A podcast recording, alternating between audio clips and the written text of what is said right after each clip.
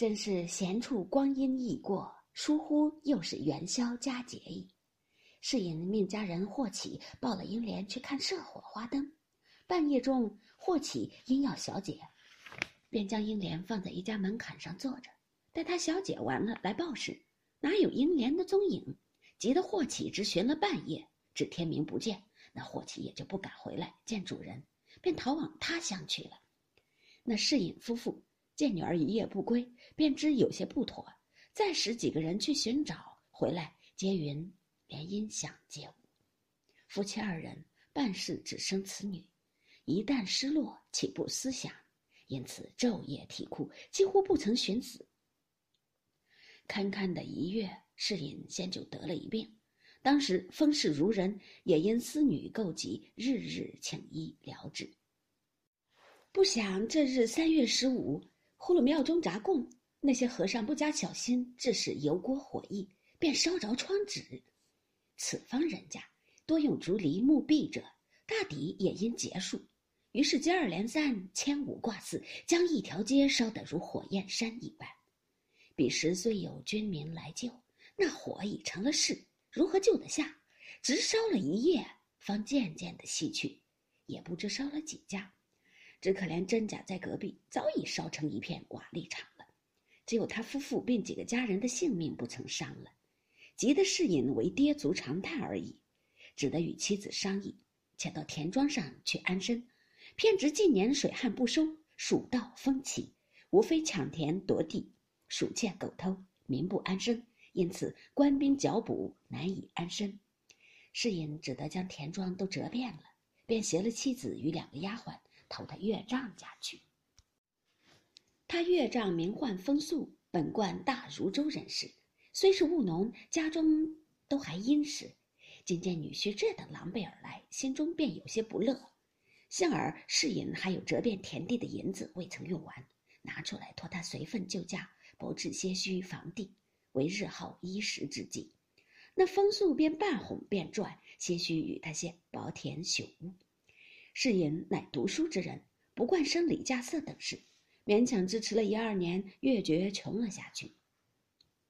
风素每见面时，便说些现成话，且人前人后又怨他们不善过活，只一味好吃懒做等语。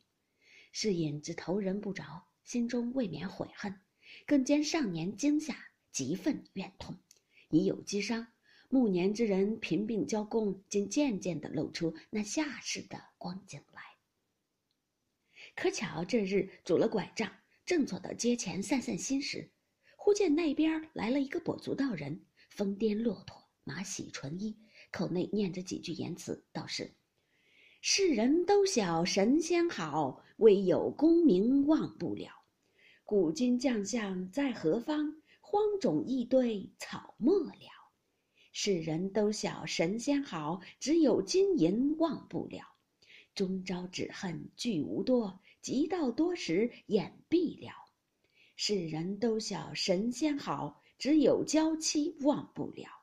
君生日日说恩情，君死又随人去了。世人都晓神仙好，只有儿孙忘不了。痴心父母古来多，孝顺儿孙谁见了？世隐听了，便迎上来道：“你满口说些什么？只听见些好了，好了。”那道人笑道：“你若果听见‘好了’二字，还算你明白。可知世上万般好，便是了，了便是好；若不了，便不好；若要好，须是了。我这歌儿便名好了歌。”世隐本是有素慧的，一闻此言，心中早已彻悟，言笑道：“你且住，待我将你这好了歌解注出来，何如？”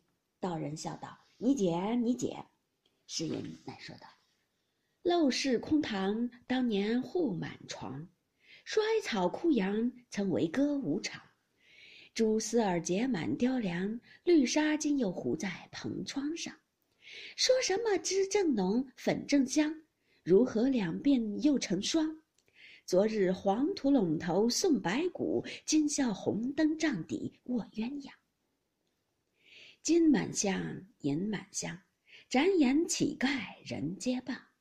正叹他人命不长，哪知自己归来丧。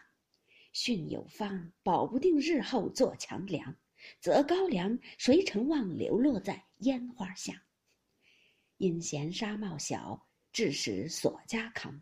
昨怜破袄寒，今嫌紫蟒长。乱哄哄，你方唱罢我登场。反认他乡是故乡，甚荒唐！到头来都是为他人做嫁衣裳。那风伯道人听了，拍掌笑道：“解得气，解得气！”